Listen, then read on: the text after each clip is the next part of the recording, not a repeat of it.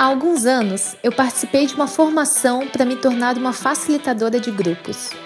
E naquele curso, a minha expectativa era de aprender sobre metodologias, teorias de facilitação e quais as habilidades de um facilitador de grupos. Só que o que eu definitivamente não esperava e acabei vivendo era passar por um voto de silêncio com duração de 24 horas. Ou seja, ao longo de um dia inteiro, eu não poderia falar com outras pessoas. Assim como eu não poderia realizar as chamadas atividades de fuga, como ler um livro, escutar música ou até mesmo escrever um texto. Nada além de permanecer em silêncio e em contato pleno com as minhas emoções e os meus pensamentos. Até então, eu jamais tinha entrado em contato proposital com o meu silêncio. E foi uma experiência que me incomodou muito. Quando eu conto essa história, são muitos os conhecidos que também relatam esse incômodo e até um certo desconhecimento perante o próprio silêncio. Só que em tempos de tanto ruído, barulho na rua, no escritório compartilhado, nas redes sociais e até mesmo dentro da nossa própria mente, ele pode ser um aliado para a nossa saúde mental. E é por isso que o episódio de hoje do Trilha, a jornada de desenvolvimento pessoal da Fundação Estudar, é sobre ele, o tão temido e ao mesmo tempo tão necessário silêncio. Quem nunca ficou desconfortável quando ninguém respondeu depois de um professor fazer uma pergunta perante uma sala de aula inteira? Ou então, será que você também já não se rendeu aos diversos aplicativos de meditação que estão disponíveis para baixar nos nossos celulares para tentar, de uma vez por todas, deixar a sua mente mais quieta, eu já fiz parte desses times. E foi depois de muito tempo e muitas tentativas que eu comecei a reconhecer, entender e respeitar o meu silêncio, especialmente quando estou com outras pessoas. Hoje, ele chega a ser quase confortável, só que a caminhada até aqui não foi tão fácil. E para nos contar e ensinar como melhor exercitar esse nosso silêncio interior e a respeitar o silêncio mesmo perante uma plateia inteira, hoje a gente vai conversar com o Henrique Lemes, que é antropólogo de formação e facilitador do Centro de Estudos Budistas Bodhisattva.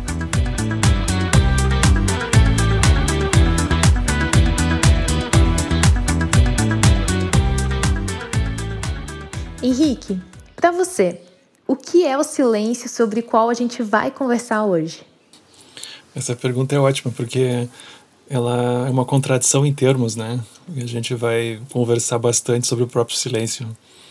E na minha na minha experiência, no que eu venho acompanhando e olhando para esse tema do silêncio, o silêncio é, ele não é um silêncio repressivo necessariamente. O silêncio é sobre estar aberto o silêncio é como se fosse uma, uma qualidade de uma experiência que a gente se permite estar tá aberto. Não, o silêncio é sobre se abrir, não necessariamente sobre se fechar.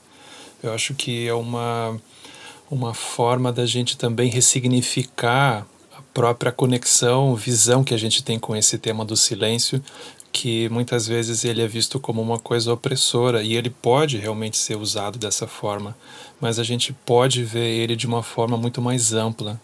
Então, se a gente consegue é, ampliar a gama de significados, a gama de possibilidades que a gente tem com o silêncio, ele se torna alguma coisa potente. Estar aberto nesse sentido do silêncio é como que a gente consegue se posicionar com menos condicionamentos ou com menos pressa então, o silêncio, ele inevitavelmente tem uma conexão com o tempo, ou com a própria dimensão temporal que a gente tem. Então, uh, eu acho que a própria internet acelerou muito isso e tornou, acho que, mais complicado a nossa relação com o tempo, né? Ainda mais agora, no meio de uma pandemia, então, que a gente começa a fazer muita coisa pela internet, a nossa relação com o silêncio, a nossa relação com o tempo, ela se tornou, acho que, mais esquizofrênica ainda. Né? Por exemplo, se a gente tivesse fazendo esse encontro presencialmente, assim, ao vivo a cores, né? E aí eu de repente dissesse assim para ti, Malu, deixa só um minutinho que eu quero te mostrar uma coisa aqui. Aí sei lá, eu iria pegar na minha mochila, na minha pasta para te mostrar. Aquilo talvez não fosse um, um incômodo, não fosse uma coisa desconfortável. Mas se a gente está assim numa coisa ao vivo, internet, qualquer coisa nesse sentido, qualquer segundo que aparentemente você deixa em branco, aquilo parece super desconfortável.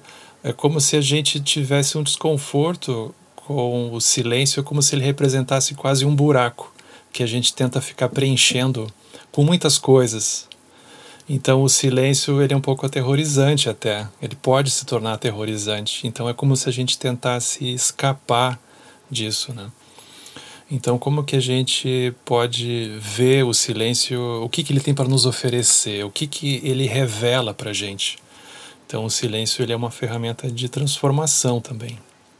E falando desse desconforto que você mencionou, muitas pessoas se incomodam quando enfrentam um momento de silêncio especialmente quando estão cercadas por outras pessoas. Como um professor a fazer uma pergunta em uma sala de aula, um palestrante com a sua audiência, ou até mesmo durante uma conversa difícil entre duas pessoas. Por que esse incômodo existe? E como que a gente lida com ele? É porque o silêncio ele vai introduzir uma abertura. Então o silêncio, ele, quando a pessoa silencia, ou nesse sentido mais amplo que eu estou colocando, ela, quando o silêncio surge, é como se naquele momento tudo que vinha sendo sustentado deixasse de ser sustentado. É como se o silêncio fosse essa grande abertura em que a pessoa não consegue sustentar muita coisa ali dentro. E como a gente está sempre sustentando alguma coisa e a gente não está disposto necessariamente a abrir mão daquilo que a gente vem sustentando, o silêncio ele desconstrói. Então é como se ele revelasse também um pouco a própria artificialidade daquilo que a gente estava sustentando. Ele revela o jogo que a gente está jogando e a gente não está necessariamente com coragem ou com destemor de reconhecer isso, reconhecer a fragilidade, reconhecer que no fim está todo mundo sempre fingindo um pouco. É todo mundo um pouco fake, né? Então o silêncio ele ele revela essa coisa cômica, assim, tragicômica também da nossa experiência humana, da nossa experiência de relação, em que a gente está sempre fingindo um pouco. O silêncio ele revela isso, porque não tem como a pessoa seguir dentro de um silêncio aberto, como que ela vai seguir sustentando é, alguma coisa que no fundo é insustentável.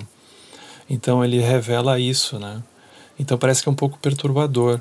E eu acho que uma das saídas, por exemplo, é a pessoa se conectar com, com essa visão mais ampla que surge do silêncio, ela, essa, esse reconhecimento de um jogo que a pessoa está jogando, da artificialidade daquilo, e ela conseguir rir, é, ela conseguir sorrir para esse fato da gente estar tá sempre fingindo um pouco, da gente estar tá sempre sustentando alguma coisa que no fundo é insustentável mesmo. A gente tem uma agenda muito séria para lidar com as coisas e a gente não necessariamente comunica com a realidade, com a pandemia, a gente não comunica com o universo, a nossa própria agenda, né? Então, o silêncio ele ajuda a deixar essas coisas um pouco mais claras para a gente. Então, ele pode ampliar a nossa visão, a gente pode usufruir disso que o, que o silêncio nos oferece. E a gente consegue rir também. É uma, eu acho que é, é o melhor método que a gente pode pensar em, em se conectar através do silêncio, né? E nesse universo, qual é a importância do silêncio nas nossas relações com as outras pessoas? Eu acho que é sobre saber escutar, sabe? Saber estar tá aberto. Eu acho que todo mundo tem uma, uma lembrança, pelo menos uma lembrança na vida, de ter encontrar, de estar tá passando por algum momento turbulento, algum momento de dificuldade, que a gente precisa de uma conexão, a gente precisa contar para alguém, a gente precisa falar, desabafar, a gente precisa botar para fora. Então, eh, todo mundo tem essa experiência de precisar de alguém que nos escute simplesmente. A gente não quer que a pessoa necessariamente fique dando pitaco e fique necessariamente dizendo o que, que a gente tem que fazer ou deixar de fazer, se está certo ou se está errado. A gente quer que o outro nos escute. E, e, a gente tem essa experiência, pode ter sido um amigo, pode ter sido um familiar, pode ter sido um, um professor, uma professora, enfim, alguém que simplesmente estava ali não estava nos julgando. A pessoa estava aberta. E a gente ter essa lembrança também de que quando a, enquanto a gente ia fazendo aquilo, ou quando a gente terminou, a gente se sentiu bem só de poder falar, só do outro ter emprestado o silêncio dele para a gente, ter emprestado os ouvidos, ter emprestado a própria presença dele diante de nós sem necessariamente algum encaminhamento, sem alguma coisa. Então, é muito, eu acho muito precioso, esses momentos muito preciosos, porque eles revelam também que a, a superação, a transformação daquilo que a gente vinha passando, não necessariamente vai vir de algo causal que o outro vai fazer para nós, mas porque a nossa visão se ampliou. A gente vê agora outras coisas que a gente não via. E isso foi porque, de alguma forma, a gente gerou alguma conexão com o silêncio. Nem que o silêncio fosse a corporificação do outro na nossa frente, a presença aberta do outro ali. E é curativo. Então eu acho que nas relações isso é fundamental, né? E Henrique, o Trilha é um podcast de desenvolvimento pessoal. Na sua visão, como o silêncio está relacionado ao autodesenvolvimento? Eu acho que nesse processo da pessoa gerar uma conexão mais íntima com ela mesma, ela gerar uma visão mais profunda sobre ela mesma, sobre a própria vida dela, sobre o que, que ela quer da vida dela, que direção, que quais rumos a vida dela está tomando e, e muitas outras coisas que podem surgir disso. O silêncio ele é como se fosse a base, ele é como se fosse é, ele não é a única base, mas ele é uma base que a gente precisa. A gente precisa saber se ouvir, a gente precisa saber se escutar. E isso não necessariamente eu digo num sentido assim, necessariamente ou especificamente filosófico, espiritual. A gente já pode até, por exemplo, associar isso com o nosso próprio corpo, a questão da nossa saúde. Então a gente tem uma resistência em se escutar, escutar o corpo, os sinais que surgem. Então, às vezes, a gente está cansado, tem incômodos, tem sinais que o corpo começa a emitir e a gente não ouve. Gente não está disposto a ouvir aquilo necessariamente. Então, isso pode tomar contornos muito práticos né, na própria questão de saúde física da pessoa.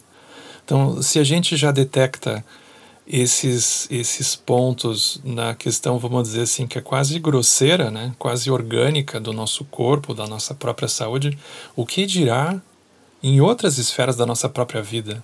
Ou seja, a gente no contato com as outras pessoas, no contato com o nosso passado, no contato com o nosso futuro, no nosso contato com as possibilidades de realidade que a gente tem de construir e de reinventar a nossa vida ali dentro. Então, o silêncio ele é a base e ele é o caminho também. Ele faz parte do caminho. Não é só silêncio, mas se não tiver o silêncio, muito pouco provável.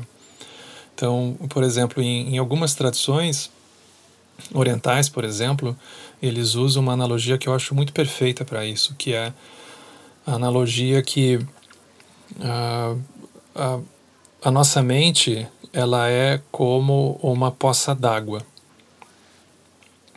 Ou seja, ela pode refletir a realidade, ela pode refletir o nosso mundo interno, ela pode refletir qualquer coisa. Mas se aquela poça d'água ela tiver agitada, ela tiver turva, ela não vai refletir nada, a gente vai olhar e não vai ver nada. Agora, se esse processo de decantação ele começa a acontecer, a pessoa começa a se dar conta, ou seja, ela começa a se ver dentro da própria realidade. Ela deixa de achar, de perceber ou de imaginar que a realidade é alguma coisa que acontece de fora para dentro, como se ela fosse infinitamente vítima da própria vida, como se ela fosse vítima da realidade. E não é isso. Mas isso significa que esse silêncio ele não está presente no sentido de que essa abertura e aí de novo essa questão temporal, essa desaceleração, ela não está presente. Então o silêncio é simplesmente sobre soltar, sobre como que a pessoa solta se torna mais ampla. Então ela consegue ver, ela consegue se ver dentro da própria vida. É como se a gente não se visse dentro da nossa própria vida. A gente se imaginasse em algum lugar que não necessariamente é o lugar que a gente está. Como é que a gente se reconecta com isso? Então isso pode acabar tomando contornos, inclusive práticos na vida da pessoa. Porque uma vez que o silêncio é uma prática de simplicidade, a pessoa simplifica as coisas. Não é sobre o que mais eu vou fazer, mas sim aquilo que eu vou soltar. Então é capaz da pessoa começar a simplificar a própria vida, até mesmo no sentido externo, vamos dizer assim. Porque ela descobre que tem um manancial de potencial interno que ela pode começar a cultivar e descobrir assim por diante. Então é sobre simplificar ao mesmo tempo.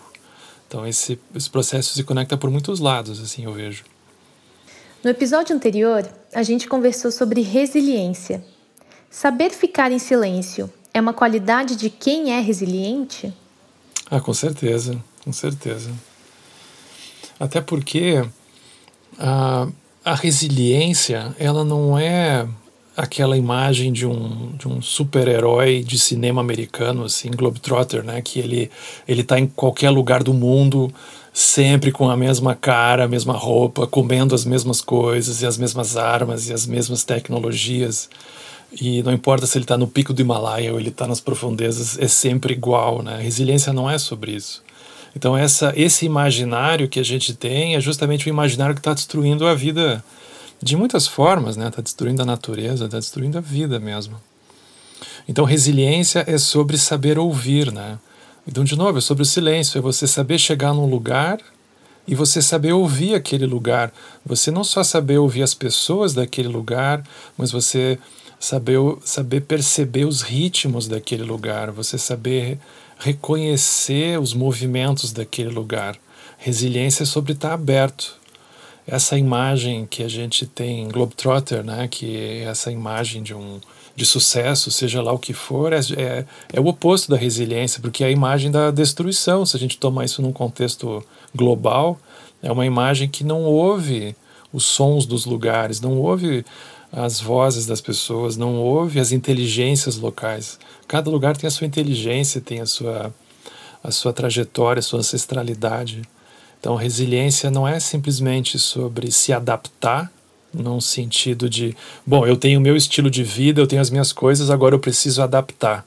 Então, é como se a pessoa fosse apenas fazendo concessões. Eu tenho aqui o meu jeito, o meu ideal, eu vou fazer algumas concessões para então eu poder seguir do mesmo jeito. Mas não se trata sobre isso. É como que a pessoa pode, inclusive, estar tá radicalmente aberta. E aí a própria visão da pessoa muda. Então o silêncio ele, ele infiltra dentro dessa visão, mas ele vai infiltrando aos poucos. Então é como se não fosse um movimento de alguém que joga uma bomba atômica ali e tem uma explosão, não é? É alguma coisa que vai num movimento quase homeopático. Ele vai infiltrando aos pouquinhos e vai então ampliando a visão da pessoa, né? Que é o que a gente precisa. Existem momentos em que o silêncio é saudável e em outros que ele passa a ser não saudável? Como que esses momentos se diferem e como que a gente consegue identificá-los? Eu acho que existem diferentes tipos de silêncio, né? Por exemplo, aí já não é mais necessariamente o tipo de silêncio que nós íamos falando, mas é, é como se é um silêncio de você silenciar o outro. Esse silêncio em que você silencia o outro, ele é uma violência, ele é uma espécie de agressão. Então, pode não ser necessariamente uma violência física, mas ela é igualmente agressiva. Então, ele é um silêncio que ele quer calar, ele é um silêncio que quer fechar, ele é um silêncio que quer sustentar alguma coisa e a alternativa que surge é, naquele momento pode ser silenciar o resto. Então não é isso que a gente está falando aqui, não é sobre esse silêncio, né?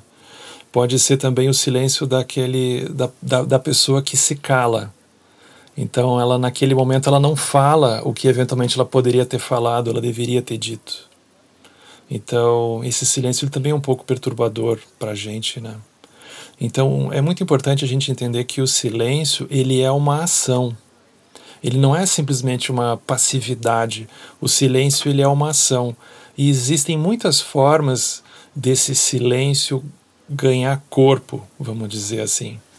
Então, é muito importante saber diferenciar quando que o silêncio ele é um ato de violência no sentido de alguém que quer calar o outro, que quer, na verdade, uh, não quer abrir mão, quer sustentar alguma coisa e está disposto a ir até as últimas consequências, desse silêncio de alguém que está aberto, disposto a olhar de uma forma mais ampla e aí a partir daí fazer algum movimento.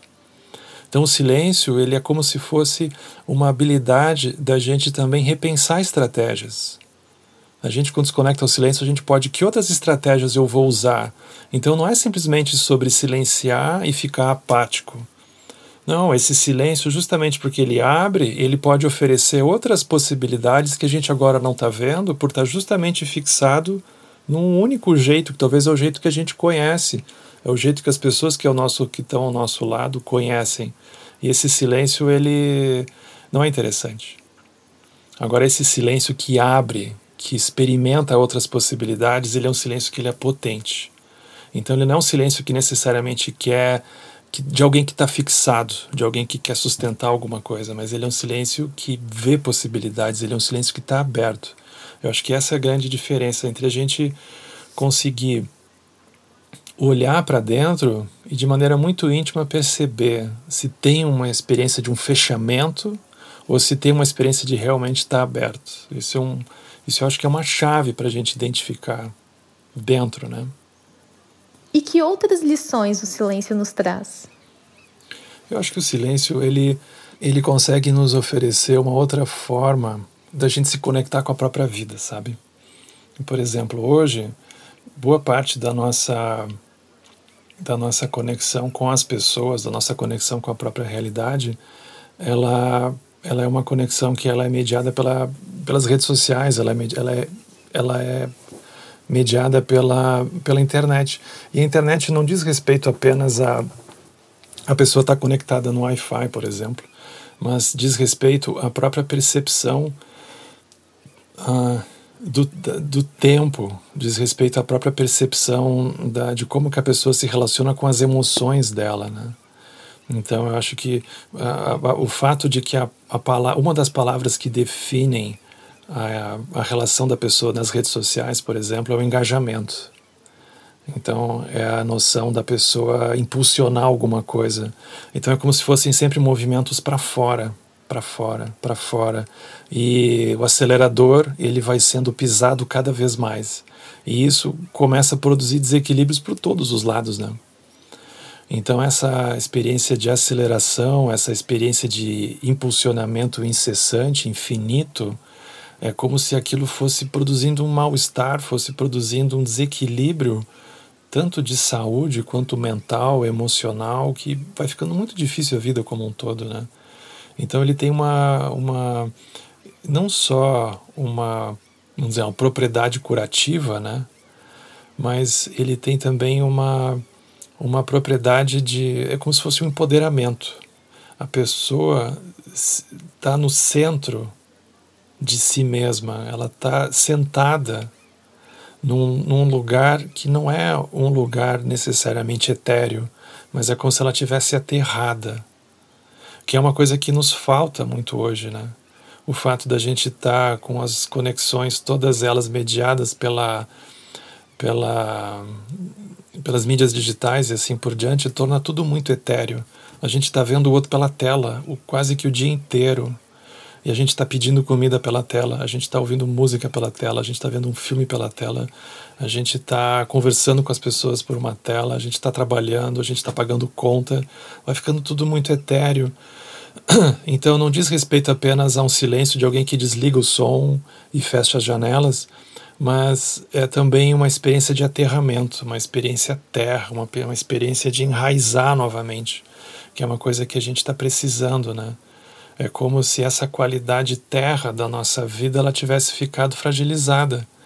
E as coisas vão ficando então mais aceleradas, mais etéreas, mais nebulosas, né? E o fato da própria pandemia acontecer, uh, a transmissão do, do, coronavírus, né, acontecer pelo ar, especialmente, revela muito isso, né? A nossa a gente está muito mais elemento ar, vamos dizer assim, está mais aéreo né? As conexões estão mais aéreas, a vida está mais, mais aérea, né? E a gente tem que cuidar o ar que a gente respira e como é que a gente respira perto da pessoa, não. Então a gente essa noção da própria vida ser regida por alguma coisa que tem uma delimitação terra, ela ficou um pouco borrada. Então, eu acho que o silêncio ajuda a gente a reequilibrar essas dimensões que são dimensões assim da nossa constituição de um jeito mais profundo também, né? Só da pessoa permitir esse movimento de aterramento de novo, né? Seguindo nesse assunto, recentemente a Netflix lançou o documentário Dilema das Redes, que fala sobre como as redes sociais são protagonistas na disseminação da desinformação e de discursos de ódio. O silêncio pode nos auxiliar a ter uma relação mais saudável com essas plataformas digitais? E como você exercita isso na sua rotina? Essa pergunta é muito boa, né? Um, o silêncio ele pode ajudar a pessoa a, no mínimo, respirar antes de abrir o Instagram, por exemplo, né? Ou antes de postar alguma coisa no Twitter, o que seja, né? Mas eu acho difícil, sabe? Eu vou explicar por quê. Porque se a gente olha a própria arquitetura de como que uh, as redes sociais estão estruturadas, a gente pega o Twitter, por exemplo, né? aquilo é uma experiência esquizofrênica, porque quando você abre, aí tem uma pessoa que escreve uma coisa sobre um assunto, ontem teve jogo do Flamengo contra não sei quem, aí embaixo já tem a pessoa falando sobre o cachorro dela aí embaixo tem alguma coisa política. Então, e tá cada um, é um, é um espaço cacofônico, porque tá cada um gritando a sua perspectiva. A imagem que me vem é tipo daqueles pregadores, assim, de, de, de praça de cidade, sabe? Mercado, assim, público, que ele tá lá com o livrinho debaixo do braço, um megafone e uma caixa de som a sensação que eu tenho é que as redes elas, elas amplificaram e, e, a, e a noção de amplificar é exatamente essa, né? Cada um gritando sua perspectiva e tá uma debaixo da outra ali.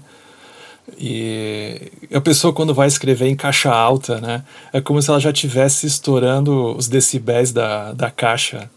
Então ela tá assim no limite, né? Ela bota mais exclamações em caixa alta e tenta, enfim, repetir as vogais as consoantes, né? Para ver se o outro ouve.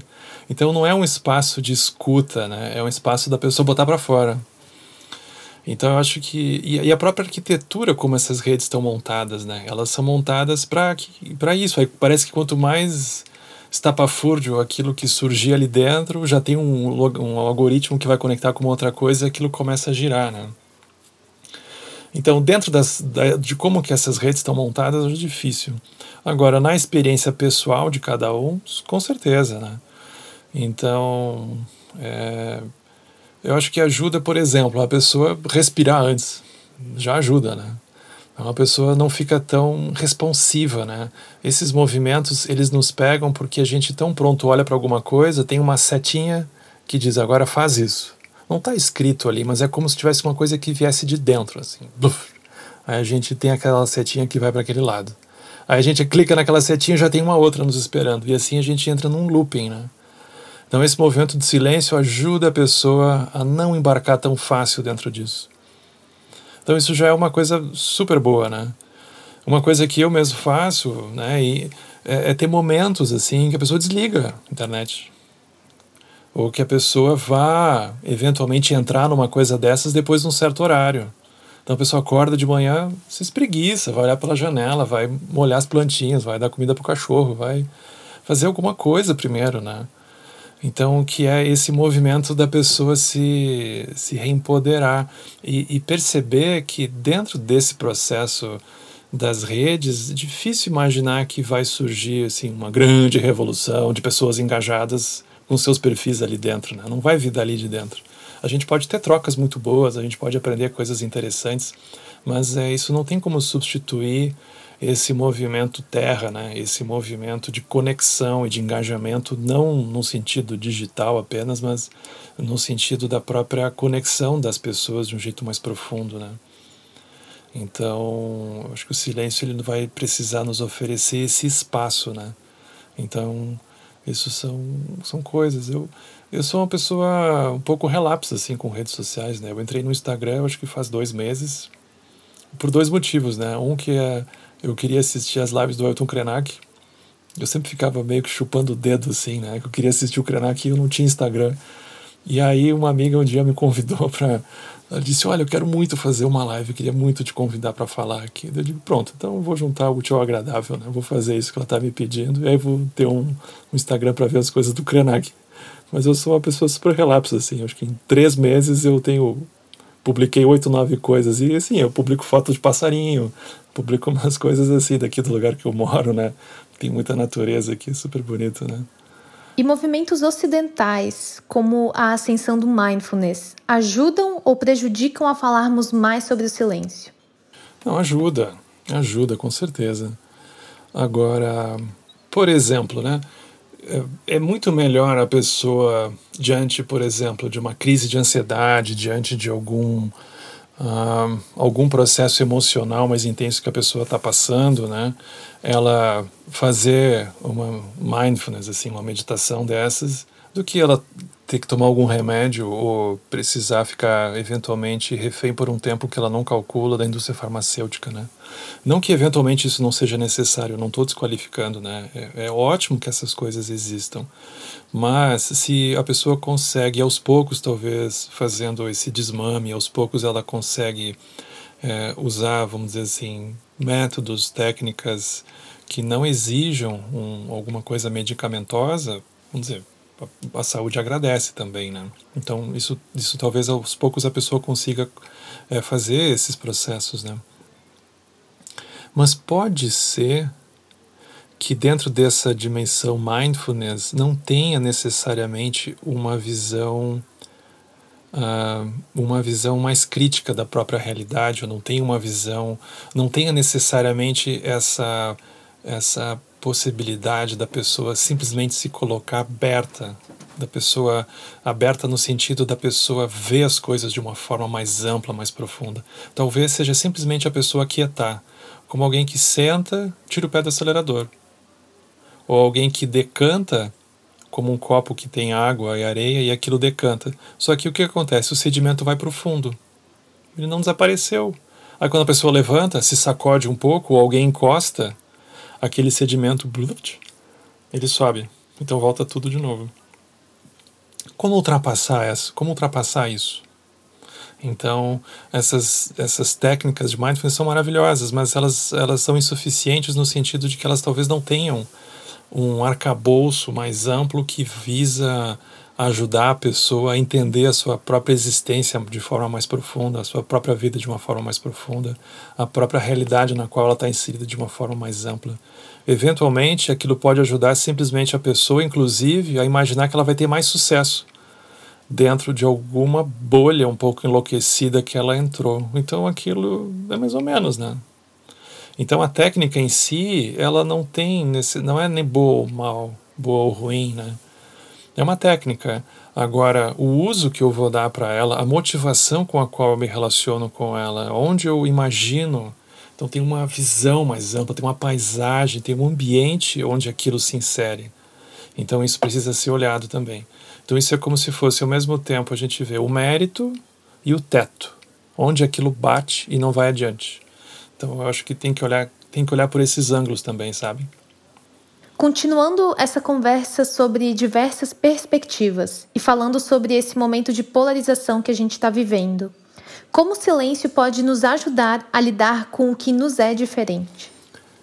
Uma coisa que o silêncio vai oferecer para a pessoa, ou a possibilidade dela se uh, posicionar de um lugar mais aberto, ela se dá conta que o outro talvez seja ela mesma naquele lugar. Então é como se a pessoa conseguisse se ver no outro. Eu acho que isso é uma coisa que a gente precisa perceber, sabe? Porque do contrário, é, vai ficar uma guerra de cegos, assim, de gente simplesmente gritando um contra o outro. Mas quando a gente se vê naquilo que o outro está fazendo, a gente consegue uh, entender não, não que está certo, que está tão perdoado, não tem nada mais para fazer, não é isso. Mas a pessoa consegue compreender como que o outro está vendo. Ela consegue se ver no outro. Isso é muito importante, porque é desse lugar que vai brotar o que a gente chama de compaixão, e é desse lugar que a pessoa vai conseguir verdadeiramente se conectar com o outro. Então, mesmo que o outro está fazendo às vezes uma coisa absurda, aquilo talvez dentro da loucura da mente dele é o que ele está ele tá tentando encontrar uma conexão. Mas ele não está tendo uma visão clara sobre as coisas. Então ele está criticando, ele está xingando, ele está se opondo. Mas de alguma forma, se ele está fazendo isso, é porque ele se importa, porque senão ele nem, nem, prestar atenção, nem a dar bola. Mas ele se importa, ele se importa tanto que ele está assim, cuspindo fogo já. Então ele se importa, mas ele não está conseguindo ter uma clareza. Como é que a gente se conecta com o outro? simplesmente, ou seja, só criticar não adianta. Não adianta só criticar. A gente chegou no limite da crítica, né? Eu acho que isso é uma constatação que a gente tem agora. A crítica pela crítica não resolve. Como é que ela se transforma em alguma coisa a mais? E isso tá, isso diz respeito a gente conseguir olhar para o outro de um jeito mais profundo. Então a gente vê que o outro ele está preso a uma região sutil que a gente mesmo eventualmente se vê ali dentro. Como é que a gente tendo entrado, como é que a gente saiu? Como é que a gente sai?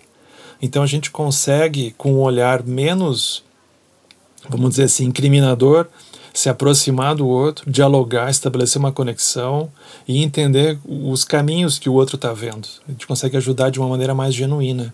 E isso, isso vai acontecer, ou isso só vai acontecer se a pessoa se permitir estar tá aberta. Então, de novo, a gente retorna para isso, né? A gente vai precisar desse, desse movimento que vai nos oferecer outras formas de, de agir, de, de se reconectar com as pessoas, né? E Henrique, o que você indica para a gente começar a exercitar esse silêncio sobre o qual a gente está conversando? Como se começa a praticá-lo? A pessoa começa começando. Né? Não vai acontecer alguma coisa assim mágica, né? Que vai ter tipo uma uma largada, né? Então, o pessoal com as bandeirinhas, a gente marca o dia né, da, da inauguração, né? Não, não vai acontecer isso, foguetes, né? Fogos pessoa começa começando. Então, por exemplo, ela pode, dentro da, do dia dela, da rotina dela que seja, ela pode tirar alguns minutos. Por exemplo, se ela tiver essa possibilidade assim que ela acorda de manhã, é maravilhoso. Ou seja, ela acorda e ela ainda não olhou o celular. Então, se ela consegue segurar aquilo por 15 minutos, deixa aquilo 15 minutos quieto, né? E, e, se ela conseguir um lugarzinho na casa dela, pode ser no próprio quarto, algum lugar em que ela senta, ela tem essa, essa experiência de sentar e deixar cair, deixar cair corpo e mente, como se diz, né? E ela simplesmente uh, solta. E desse soltar, ele é como alguém que se sente como que carregando uma mochila pesada e quando solta a mochila se sente mais leve, se sente mais aberto, se sente mais amplo. A pessoa vai se conectando com isso, ela vai tomando é, é, uma percepção da respiração dela, do ritmo da respiração. Então ela não tenta controlar o que, que acontece dentro, ela simplesmente percebe, ela nota a respiração está mais longa, a respiração está mais curta, está mais rápida, está mais devagar. Ela simplesmente, sem julgar, sem achar que ela deveria estar, tá, bom, agora eu estou com sono, o que, que eu faço? Bom, o sono faz parte da vida, a pessoa está com sono. Então ela não tenta alterar a experiência, ela está simplesmente se colocando mais aberta, mais aberta. Então isso para nós é crucial. Se todo dia ela tirar um tempo para fazer isso, às vezes ao longo do dia ela conseguir parar um pouquinho, um minuto que seja, não precisa passar assim uma hora, um minuto está valendo. Ela para um minuto, respira fundo algumas vezes. Então aquilo produz uma desaceleração, aquilo produz uma, uma alteração na própria experiência dela. Né? Isso é maravilhoso. Que conteúdo você indica para quem quer aprender mais sobre o silêncio? Tem bons professores, sabe? Sobre como que a pessoa pode se conectar com o silêncio a partir de uma de uma prática diária o que a gente poderia talvez chamar de meditação, mas eu não queria necessariamente é, restringir a esse termo, né? Mas é o termo que a gente usa, né? Então, o meu professor, o Lama Padma Santen, ele tem uh, instruções ótimas sobre esse tema. É um outro professor que eu tenho uma grande conexão, ele se chama Alan Wallace. Ele tem livros maravilhosos sobre isso. A gente encontra muitos materiais sobre esse tema na, na internet. Uh, ele faz parte de um centro budista que se chama Centro de Estudos Budistas Bodhisattva, SEB. Então ali também a gente tem uh, materiais ótimos sobre isso. Uh, quem não necessariamente tiver aberto para uma conexão com algo que tenha uma cara budista, mas talvez queira alguma coisa mais aberta ainda, tem uma comunidade é, que se chamou O Lugar, uma comunidade online maravilhosa, que a pessoa pode aprender algumas coisas sobre isso também. Então são uh, disposições que a gente tem para acessar hoje, assim, né? São coisas que me vêm à mente agora. Por fim, que dica você deixa para quem está na sua própria jornada de desenvolvimento pessoal? Eu acho que maior, o maior desafio que a gente tem é verdadeiramente estar aberto e permanecer aberto. Então eu acho que a gente não deveria esquecer nunca disso, porque quem está dentro de um, se sente dentro de um caminho, seja de transformação, o que for, uh, é muito fácil a gente criar, construir um objetivo. Quero chegar lá, eu quero ser assim. Bom, se eu conseguir sentar todo dia uma hora e meditar, ou se eu conseguir, enfim, me livrar desse encosto aqui que é essa pessoa, ou enfim, esses pesadelos que eu ando tendo, tô, me dou por satisfeito. Mas é muito pouco, porque tão pronto a gente chega naquele lugar, a gente vai ter outras demandas. Então, esse, essa noção de que a gente está dentro de um processo para, enfim, chegar a algum lugar, é, um, é uma faca de dois gumes, porque aquilo, ao mesmo tempo que pode fazer a, a pessoa ter energia para, enfim, seguir fazendo o que ela acha que precisa fazer, aquilo é um pouco decepcionante, porque a pessoa, quando chega lá, ela vai ver que, enfim, não era aquilo tudo. Agora ela tem outras ideias sobre o que ela quer da vida dela e é infinito. Então, como que é estar aberto?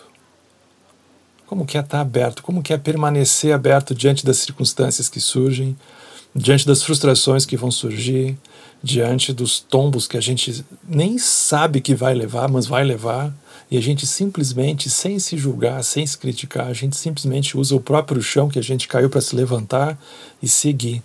Então isso nos ajuda também a olhar ao redor, ver que está todo mundo nesse sentido interno, passando por experiências que não são tão diferentes quanto a gente poderia imaginar. Então isso nos ajuda a nos sentir ainda mais próximos, mais conectados dos outros.